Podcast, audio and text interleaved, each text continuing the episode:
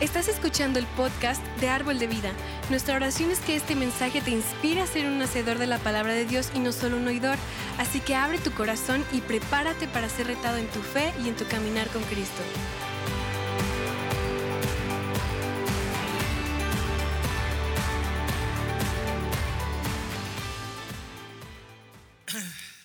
Bienvenido familia Árbol, gracias por venir.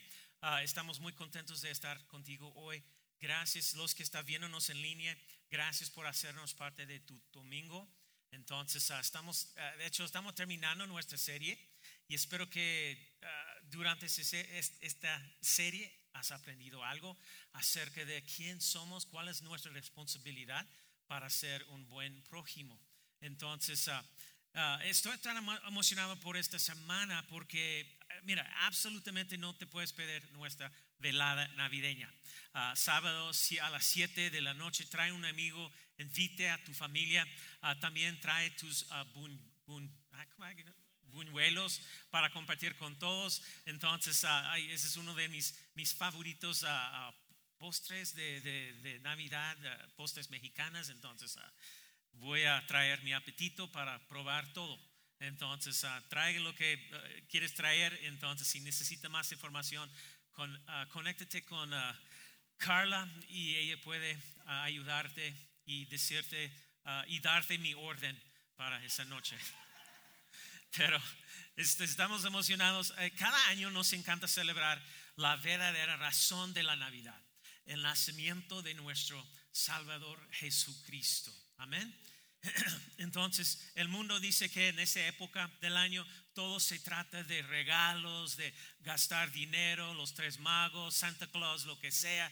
Y, ah, pero nosotros sabemos que todo se trata del plan de Dios para redimir a la humanidad a través de su Hijo Cristo Jesús. Amén. Entonces, así nos encanta decorar y divertimos y intercambiar regalos, pero la pieza central de nuestra Navidad siempre será Jesús. Ah, amén. ¿Están aquí? Ah, y, bueno, el tema de este año de nuestra velada, navideña es una historia de Navidad.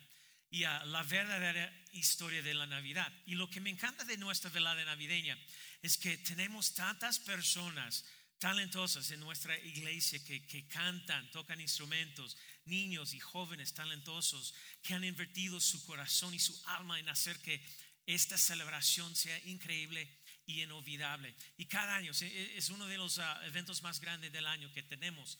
Entonces, pero cada año está empacado y necesita llegar temprano para que puedas ah, tener tu, asiento porque estoy seguro que este lugar va a ser lleno esta noche y no querrás perderte el sábado. Y, y luego el domingo lanzaremos una nueva serie y no querrás perderte nada el próximo fin de semana.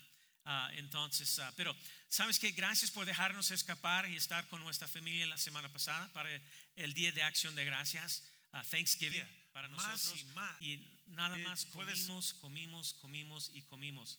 Y eso es básicamente lo que hacen los, los e, e, estadounidenses para celebrar el Día de Acción de Gracias. Comemos todo.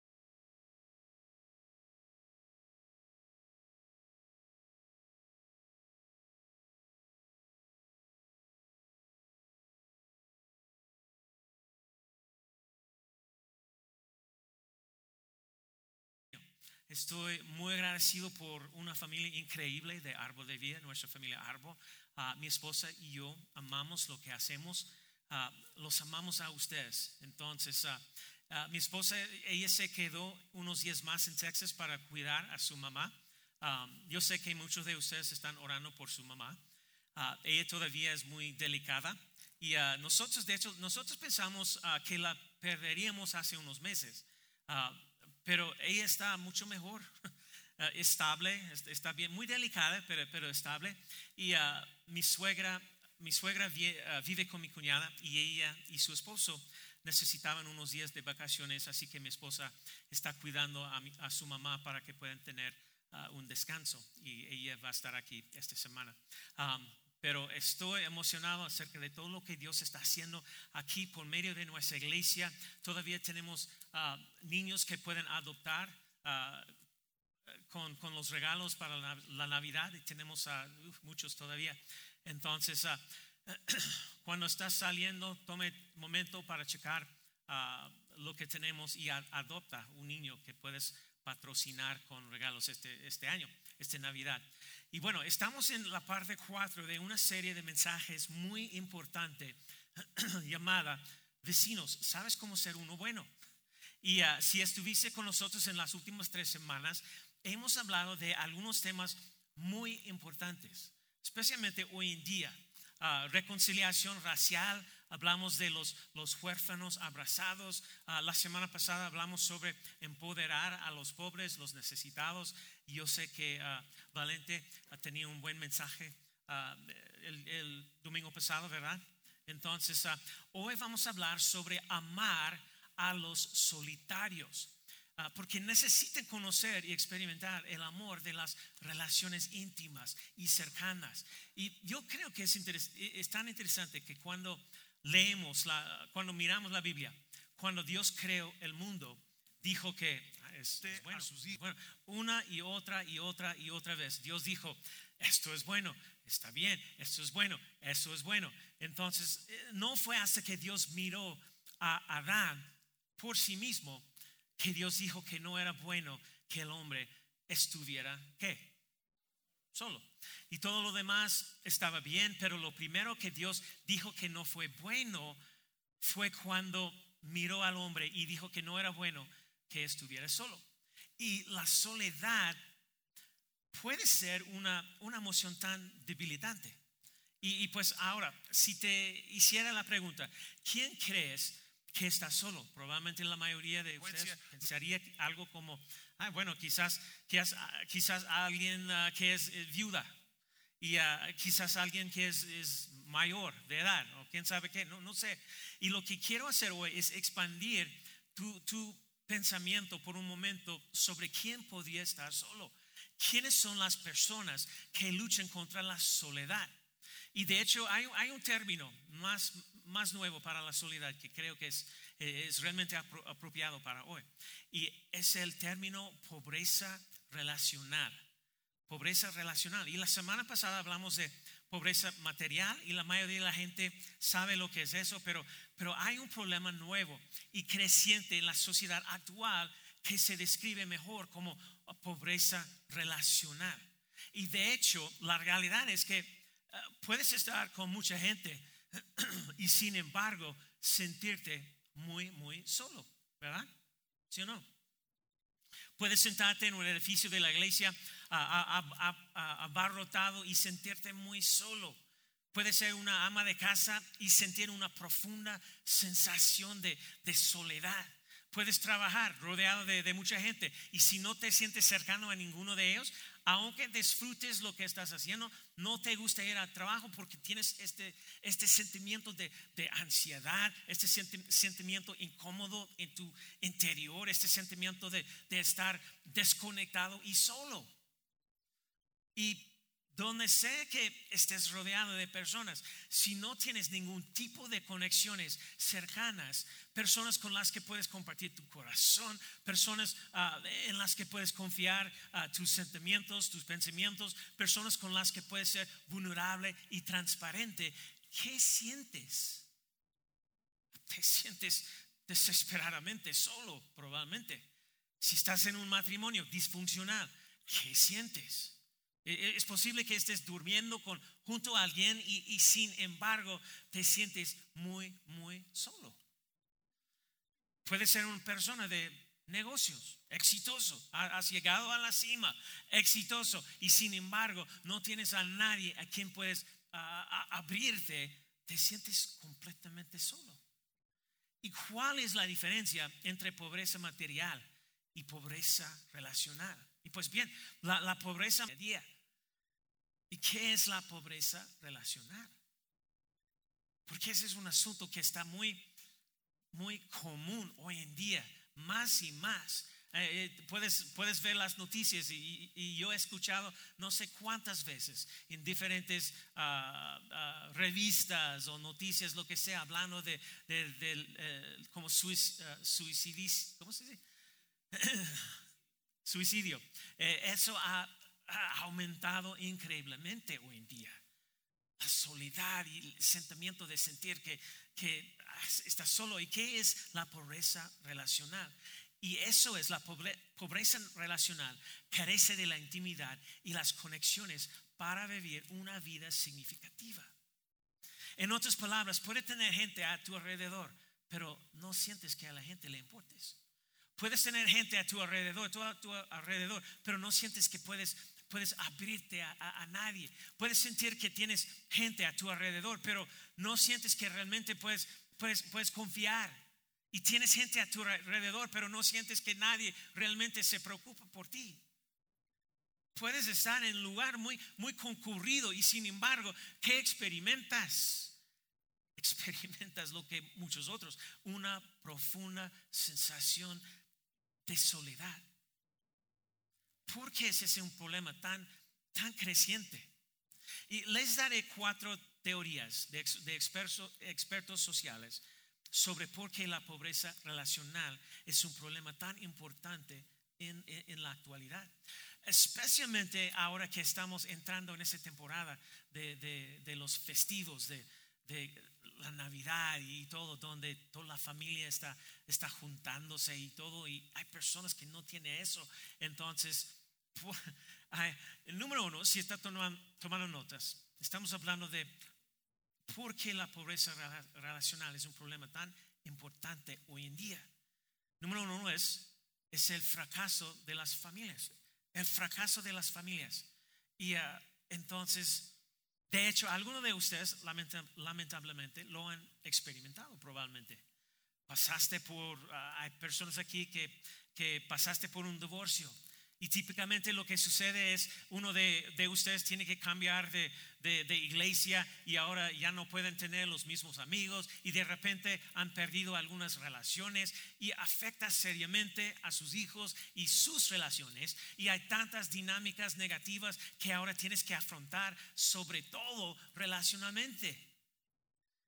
Y número dos, los expertos sociales dicen que uno de los principales factores que contribuyen a la soledad hoy en día es, es número dos, es, es mayor movilidad o movilidad. En otras palabras, la gente no permanece mucho tiempo en un lugar, no hay raíces, nos estamos moviendo a, cada rato, nuestra sociedad en general se ha vuelto cada, cada vez más móvil cambiamos de trabajo con más frecuencia, no nos quedamos en un lugar a largo plazo. Y solía, solía haber un tiempo en que la gente permanecía, permanecía en la misma comunidad, generación tras generación tras generación, uh, mismo tipo de trabajo y, y todo. Y no es así en el mundo de hoy. Y número tres, ¿por qué la soledad es un problema tan grande hoy en día? Número tres, los expertos sociales dicen que número tres es la agenda de trabajo sobresaturada. Amén o ouch en, eso.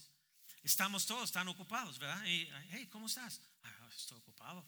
Ay, ¿cómo estás? Ay, bien ocupado, bien ocupado. No sé cuántas veces digo eso cada semana. Y estamos tan ocupados que no nos conectamos íntimamente entre nosotros. Y número cuatro, y esto es interesante, especialmente con, con todos sus beneficios que también puede causar soledad. Número cuatro, el auge de las redes sociales. En serio. Y, y sí, podemos, podemos vislumbrar la vida de alguien a ver sus publicaciones y fotos diarias y cosas así, pero, pero no, estás, no estamos obteniendo esa profundidad, e, esa profunda sensación de intimidad. Las cosas han cambiado, mucho hoy en día en cuanto a, cómo manejamos la soledad. Y cuando yo era un adolescente y adulto joven, no teníamos redes sociales. ¿Alguien más recuerda esos días? ¿Sí? ¿Alguien? ¿Sí? ¿Está conmigo? ¿Ya? Ahí somos viejos. Y es como me siento. Y entonces, ah, y hoy, ¿qué hacemos? ¿Qué hacemos cuando nos sentimos solos hoy? Podemos publicar un selfie de nosotros mismos y, luego la revisamos durante todo el día para ver a quién le, le, gustó, alguien dijo algo y ver sí o no. Y, y cuando no dice nada, nos sentimos aún más solos. ¿Por qué hacemos esto? Es para satisfacer esa profunda necesidad que sentimos de intimidad. Pero los er- expertos dicen que, que lo que estamos haciendo es, en realidad, postergamos la soledad para más tarde. Y no importa cuántas personas conozcas, no importa cuán ah, o qué tan conectado es- estés, cada uno de nosotros vamos a encontrar en lugares de pobreza relacional, de, de desconexión. Y todos y cada uno de nosotros estamos conectados con más personas de las que nos damos cuenta que están sufriendo y se sienten completamente solos. Y mi oración es que seamos la solución a este problema. La, la- la solución para la persona en su oficina que constantemente es ignorada o el adolescente que no, no siente que tiene un lugar al que pertenecer. Nosotros, la iglesia, la iglesia en general, pero la iglesia, la árbol de vida, tenemos que ser la solución. ¿Está conmigo? Entonces, ¿cómo amamos a los solitarios? ¿Cómo amamos a los solitarios? Hay muchas formas en las que podemos hacer eso. Vamos a ver tres que probablemente fueron las más comunes que utilizó el mismo Jesús. Y la primera, si estás tomando notas, ¿cómo vamos a amar a los solitarios? ¿Cuál es nuestra responsabilidad? Porque eh, eso cuando, cuando comenzamos esta serie, estamos, estamos hablando de, de cómo ser un buen prójimo. ¿Cuál es la expectativa?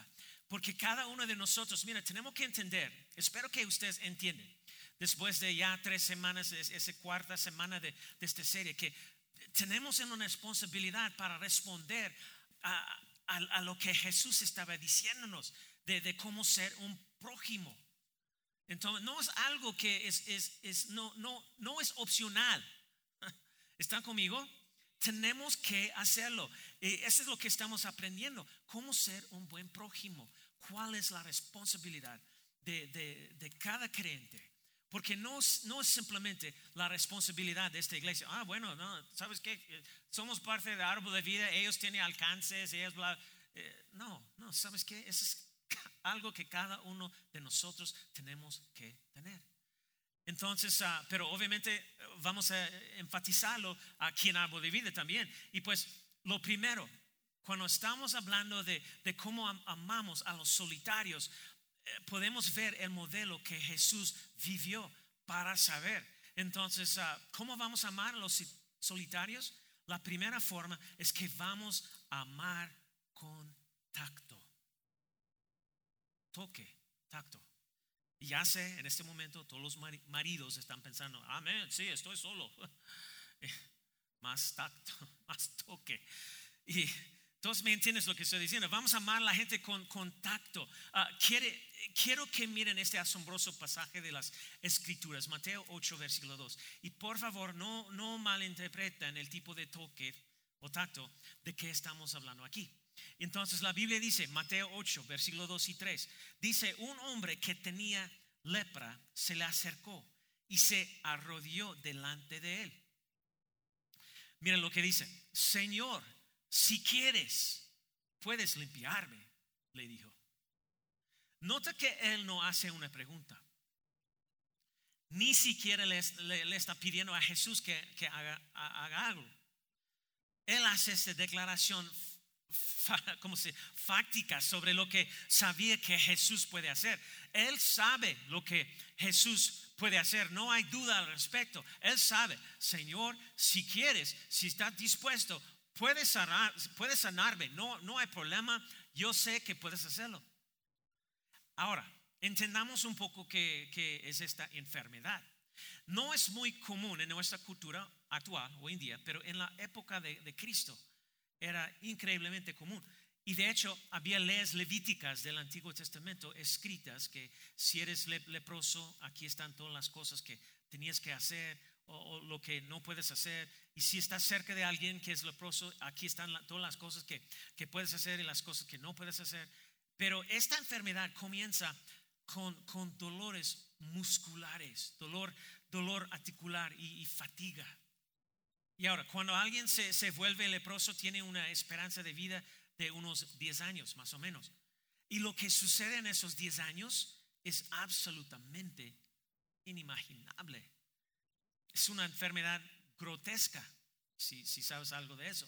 El músculo y la fatiga comienza a manifestarse en el cuerpo como, como sarpullidos escamosos, eh, eh, escamosos en la piel y que, luego se convierte en, bultos llenos de, de, ah, bueno, guacala, ¿verdad? Todos digan, uh, asqueroso, asqueroso. Y luego la enfermedad se traslada a las cuerdas vocales y las cuerdas vocales comienzan a cambiar y literalmente el sonido de la voz de esa persona se altera. Imagínate. Entonces la estructura del rostro de esa persona comienza a contorsionarse y con el tiempo ya ni siquiera se parecen a un humano.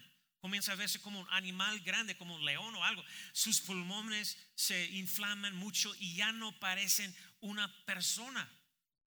Imagínate. Literalmente su cuerpo comienza a descomponerse, descomponerse y huele a como carne podrida. Y aquí está este hombre con lepra y ha invadido el espacio el espacio corporal de Jesús, cara a cara. Una de las enfermedades más contagiosas de, que hay. Y él dice, Señor, si estás dispuesto, si quieres, puedes sanarme. ¿Y qué hace Jesús? En el versículo 3, Jesús extendió su qué? Su mano. ¿Y qué? ¿Qué más? Tocó al hombre. Mira este hombre, este leproso.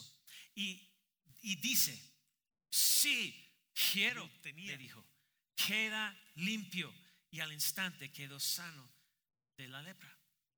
Ninguno de nosotros e, e, es Dios, obviamente, pero imagínense por un minuto. Este chico está rodeado ante mí y tiene, tiene una enfermedad muy contagiosa. ¿Y qué estamos haciendo en ese momento? Voy a alejarme del chico, ¿verdad? Dije, oh, oh, sana distancia, sana distancia. Jesús no tiene como desinfectante de manos. Yo voy a decir, yo, soy como, voy a orar por ti desde lejitos, pero no voy a tocarte, este es inmundo. Pero Jesús lo tocó. Y eso es lo que tiene de loco a Jesús. A lo largo de los cuatro evangelios, Mateo, Marcos, Lucas, Juan, hay varios relatos de Jesús sanando a las personas sin tocarlos. Todo lo que, todo lo que necesitaba era, era, el poder de su palabra. Solo necesitaba hablarlo y la gente se curó, ¿verdad? ¿Sí o no? ¿Verdad? Piensa, eh, ¿recuerdas la historia de Lázaro? ¿Qué hizo Jesús? Jesús habla a una cueva y dice, Lázaro, sal resucitó a los muertos con solo hablar, sin tocar. Jesús no necesita tocar a nadie para sanarlo. Entonces, ¿por qué tocó a este hombre? Podría ser que la enfermedad de la que más necesitaba curarse no, no fuera la lepra. Podría ser que la enfermedad fuera, de hecho, pobreza relacional una vida de rechazo. Y a veces es solo se puede curar, sanar con el toque humano, con un abrazo. ¿Tiene sentido? Hay personas en esta sala hoy que vienes a la iglesia cada semana y, te encantan las enseñanzas de, esta iglesia, amas a la, banda y la adoración, e, es increíble, pero la, razón por la que eres tan constante al venir a este lugar es porque esto puede ser el único lugar durante la semana donde, donde recibes un abrazo o un apretón de manos, una choca de como de, de cinco y cualquier tipo de conexión humana y yo recuerdo cuando empecé a trabajar para un distribuidor de alimentos. Trabajé durante años con empresas de, de comida que, que vendía exclusivamente a, restaurantes y hoteles y diferentes lugares. Y la primera empresa de alimentos para la que trabajé fue una distribuidora de alimentos alemana. Me encanta la comida alemana. ¿Alguien más? Me encanta, rico. Y uh, mi, ciudad eh, natal en Texas eh, es una ciudad alemana, fundada por alemanes. Y al norte de San Antonio, más o menos toda esa región ah, fue colonizada por alemanes. Y así que vendí a todos estos auténticos restaurantes alemanes. Y había un restaurante que era ah, propiedad de una anciana alemana. Su nombre era Ingrid. Era viuda y tenía toda la responsabilidad de este restaurante, sin tiempo para la familia, sin tiempo para nada.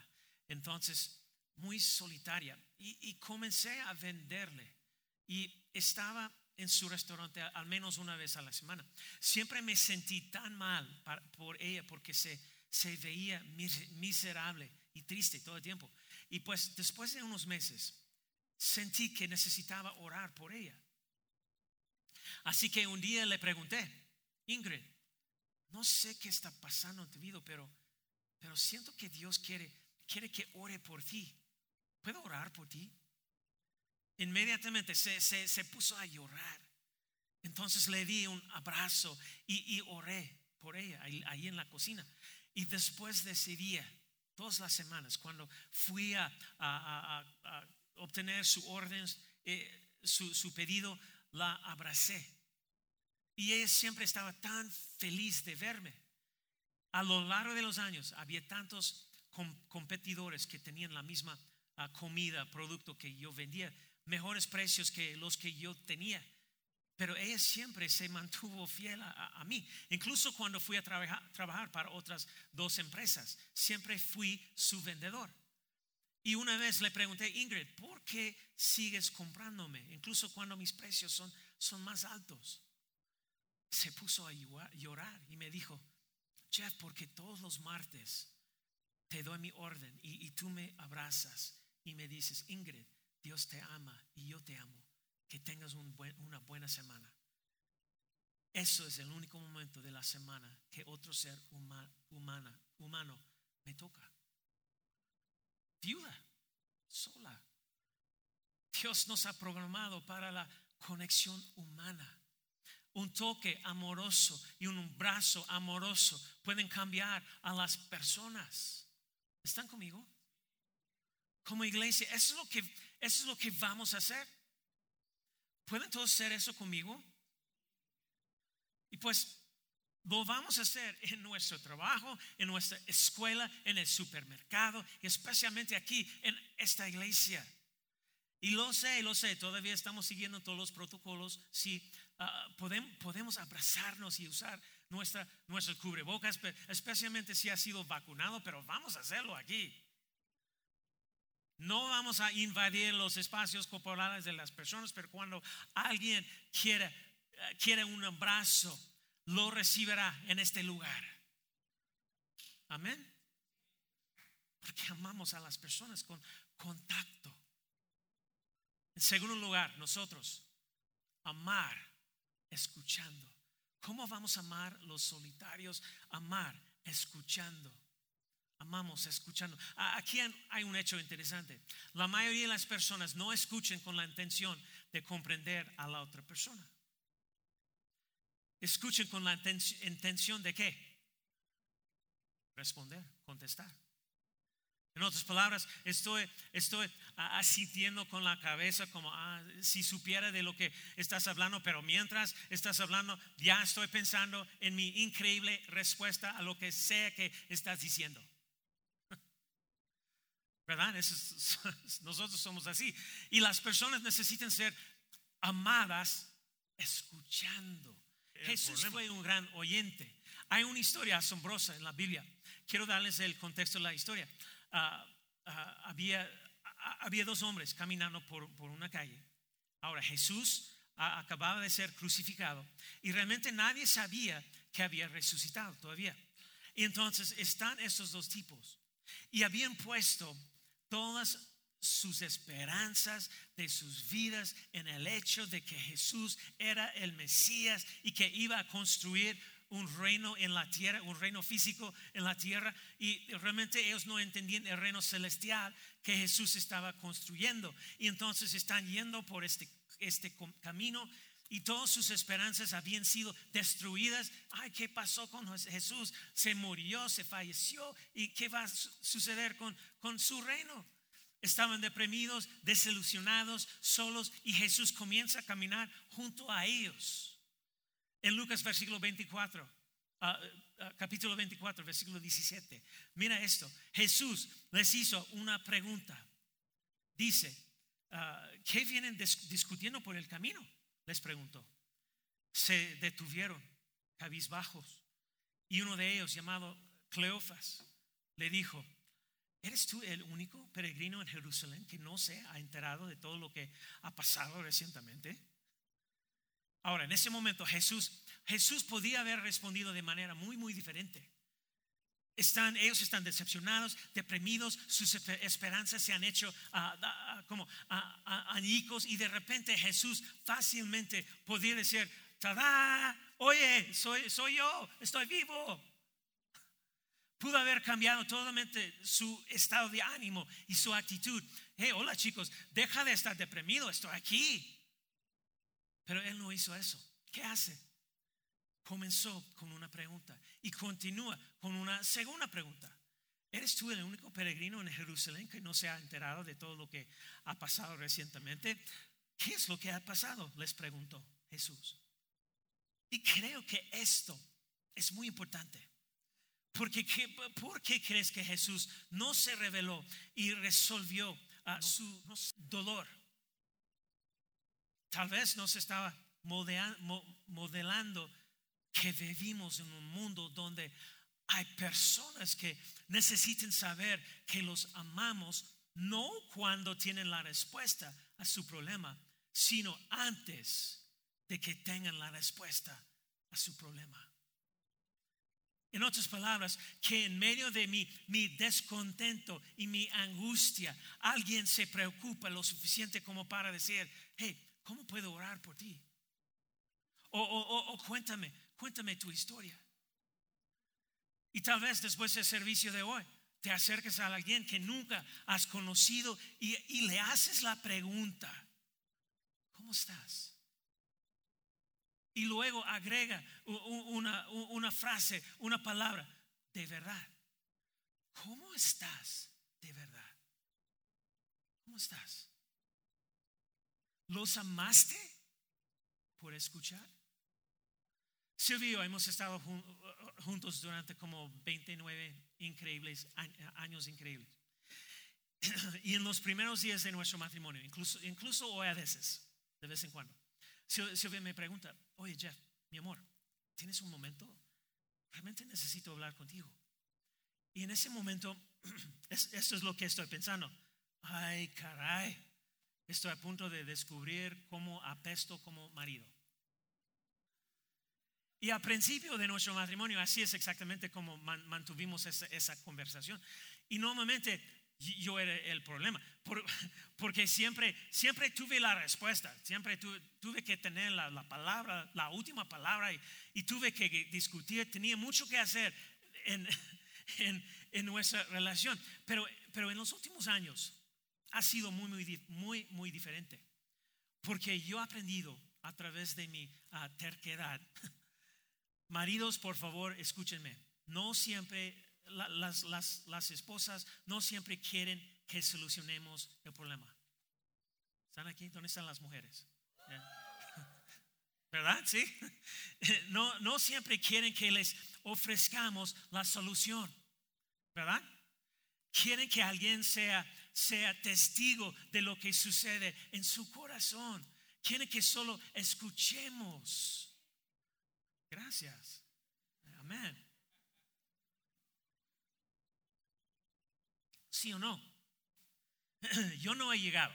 Todavía lucho con esto de vez en cuando, pero, pero siempre estoy mejorando en esta área. Y por mucho que quiera decir algo, he aprendido a sen- sentarme ahí y escuchar. Es una de las formas más poderosas en que podemos amar a las personas. Solo, solo darles un, oído. ¿No es interesante que Dios nos haya dado dos oídos, pero solo una boca?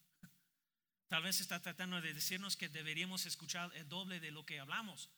Y a lo largo de los años, especialmente porque soy, soy pastor, yo he tenido que enfrentarme a noticias ah, increíblemente difíciles, situaciones desgarradoras en en las que no sabía qué decir. ¿Alguien sabe lo que estoy diciendo? Y, y si soy honesto, he evitado a las personas que enfrentaron algo trágico porque me sentía muy culpable por no saber qué decir. Así que los eh, eh, evité. ¿Alguien más sabe lo que estoy diciendo? Es que, ay Dios mío, no, no sé qué decir. Entonces, híjole, yo voy a evitar a esa persona por una semana, dos semanas hasta que, que todo ha pasado. Y los padres, los padres oran para que Dios sane a su hijo y el niño muere. Tragedia. Una esposa descubre que su marido está ah, ah, teniendo una aventura. Divorcio. Esa es mi opinión, pero, pero creo que debemos dejar de intentar tener una respuesta verbal cada vez que, que ocurre algún tipo de tragedia o malas noticias. Tenemos, mira, no me entiendes mal, pero tenemos que dejar de intentar citar las, las escrituras y decir las cosas cristianas que decimos cuando la gente está herida. Basta, solo escucha. ¿Sabes lo que estoy, diciendo? Muchas veces sentimos que como cristianos, sentimos que tenemos que tener, decir algo y, y buscar la escritura perfecta para competir y decir lo que sea. Porque la verdad es, la verdad es, la verdad es, la vida es increíblemente injusta. Amén, ouch. La vida es increíblemente injusta.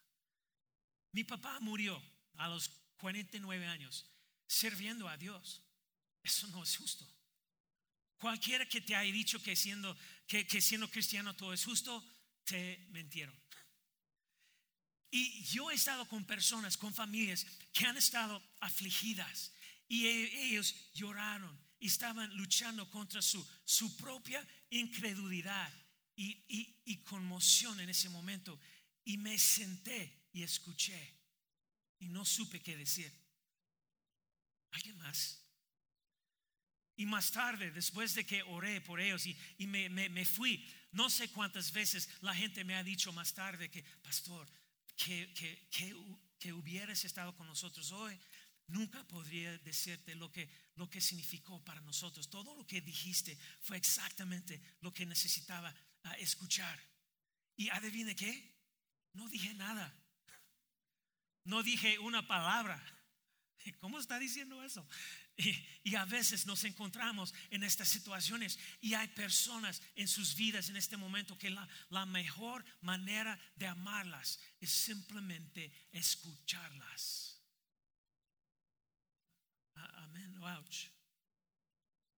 Es una de las mejores formas en que podemos amar a las personas. Jesús modeló esto para nosotros y amamos contacto. Nos encanta escuchar y finalmente escribir esto. Amamos con el tiempo.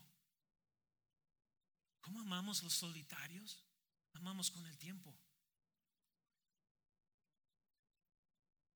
Jesús tuvo tres años y medio de, ministerio y, logró mucho en esos tres años y medio aquí en la tierra. Pero siempre, si, si la historia de, Jesús, siempre estaba en movimiento, siempre iba a alguna parte, siempre iba a sanar a alguien, siempre iba a predicar a una multitud, siempre iba a multiplicar un poco de comida para alimentar a cinco mil personas y siempre estaba moviéndose y yendo a alguna parte, pero nunca estaba tan ocupado como para que no lo interrumpieran. ¿Verdad? De mis historias favoritas está en el capítulo 5 del, Evangelio de Lucas, donde Jesús está enseñando en un pueblo en el que no había estado antes ah, hasta este momento. Y está en esta casa cerrada y hay muchas personas que están tan, tan como concentradas en cada palabra que sale de su boca. Y también había algunos fariseos allí que no eran grandes admiradores de Jesús, pero aún así estaban allí. Y pues está en este lugar enseñando y ahora cuatro chicos descubren que Jesús está en su ciudad. Y reconocieron que tienen una oportunidad para que su amigo que ha sido paralizado se, se, cure. Y van y recogen a este amigo paralizado en, su estera y se dirigen a la casa y la casa está llena, no hay lugar en la casa, la gente se, se asoma a las ventanas, no hay absolutamente ninguna forma de que esos tipos hagan entrar a su amigo en, en la casa. ¿Recuerda la historia? Y entonces, ¿qué hicieron? Se subieron al techo y comenzaron a, cavar. No, no tienes tejas ni cimiento ni nada de eso. Estaba hecho de, de arcilla. Hicieron un hoyo pero ¿sabes qué? Nosotros tenemos que estar preparados para esos momentos en los que nos interrumpen en la vida, cuando alguien tiene una necesidad. Porque parece que la mayoría de las veces es, un inconveniente.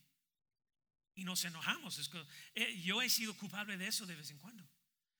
Y yo he escuchado a, pastor, a pastores decir varias veces, ay, me encantaría mucho más el ministerio si no tuviera que tratar con la gente.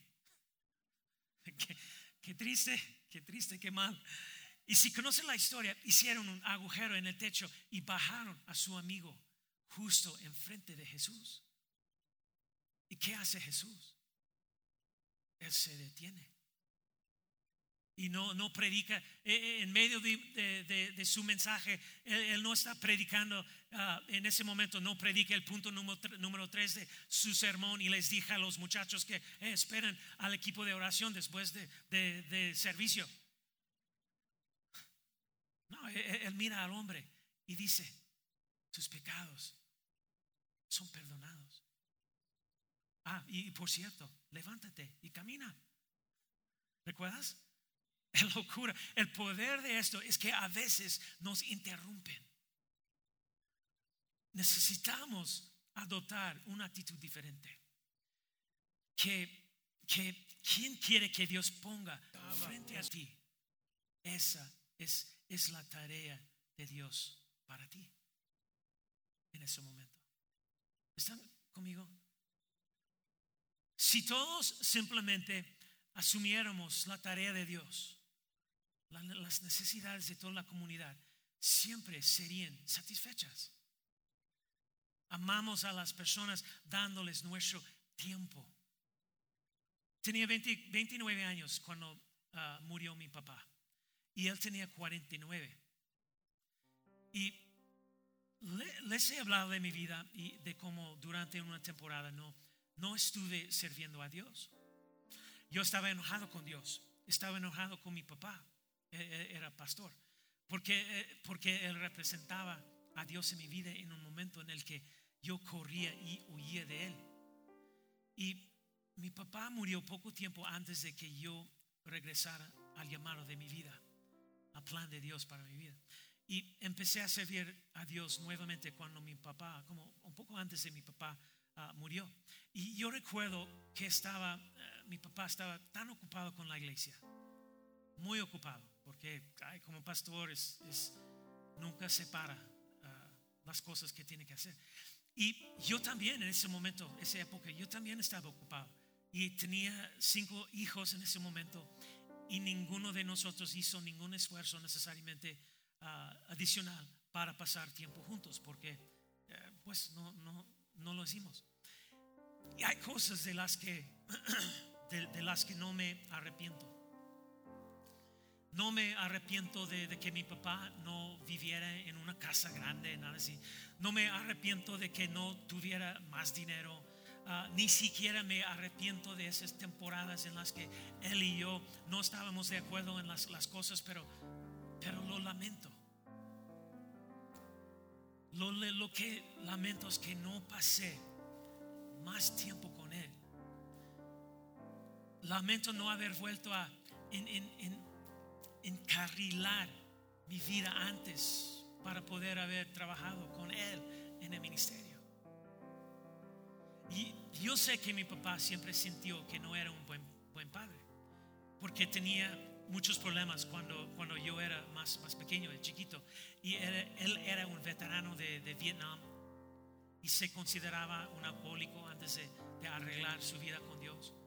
Y lamento esa temporada de mi vida en la que lo y lo hice sentir como si fuera un mal padre. Lamento no haber tenido esos momentos en los que le dije, papá, aunque comiste errores, te amo y te perdono por esos errores. Necesitaba esos recordatorios de su hijo de que, de que en realidad era un buen hombre. Necesitaba esos recordatorios de que estoy orgulloso de llamarlo papá. Me, me arrepiento de eso. Lo lamento por mí y lo lamento por él. Que no hayamos tenido más de, esos momentos.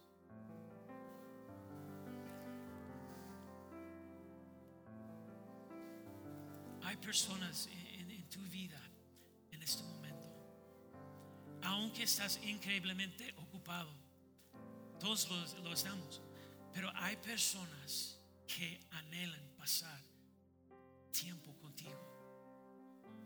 Están aquí. Una de las mejores formas de amarlos es dándoles tiempo. Solo dales el tiempo. Me temo como cultura. Estamos tan bombardeados con lo que parece urgente que llenamos nuestros calendarios con esas cosas que parecen urgentes y no queda tiempo para lo importante. No dejes que lo urgente desplace a lo importante. Amamos a la gente. Amamos a los solitarios con contacto. Vamos a dar los mejores abrazos de cualquier iglesia en cualquier lugar. Y amamos escuchando y amamos dando tiempo. Esto plantea la, pregunta hoy. ¿Qué pasaría si fueras tú? ¿Qué, qué pasa si eres tú quien realmente se siente solo? Pónganse de pie.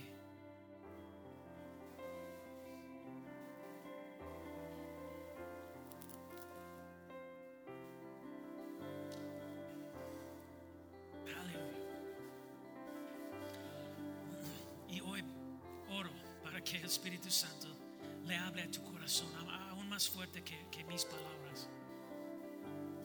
Eres familia, somos familia, somos imperfectos, a veces disfuncional, pero nos amamos y Dios nos ha dado unos a otros para atravesar tiempos difíciles. Y te amamos. Dios te ama. Nos diseñó para la intimidad, no solo, no solo conocimiento intelectual, sino intimidad con Él. Solo quiero leer Isaías capítulo 41 y quiero leer esto y hablar y, declarar esto ah, sobre tu corazón, especialmente aquellos de, de ustedes que se sienten solos. Isaías 41, versículo 10 dice, no tengas miedo, porque yo estoy contigo. No te desalientes, porque yo soy tu Dios. Te daré, te daré fuerzas y te ayudaré. Te sostendré con mi mano derecha victoriosa. ¿Lo recibes? Y puedes sentirse solo, pero, pero no estás solo. Te amamos y Dios te ama. Tienes una familia aquí. Cada uno de nosotros necesitamos llevar este mensaje a, a- como nuestros amigos, compañeros de trabajo, nuestra familia, pero especialmente aquí en Árbol de Vida. Te amamos. Tienes una iglesia que está aquí para ti. Cierra sus ojos, vamos a orar. Padre, te amamos y te agradecemos, Señor, por este momento y este recordatorio de que estás con nosotros. Dios oro para que nos des la, capacidad de ser honestos con nosotros mismos y contigo en cuanto a dónde estamos hoy y qué es lo que necesitamos, Señor. En esta actitud de oración hoy les, les voy a pedir a algunos de Podemos ver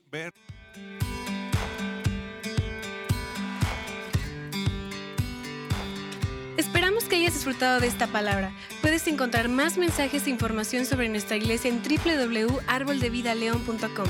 Queremos invitarte a que nos visites en Boulevard San Juan Bosco 3026, Colonia Cañada del Refugio, o vernos en nuestra página de Facebook Iglesia Árbol de Vida. Una vez más, gracias por escucharnos.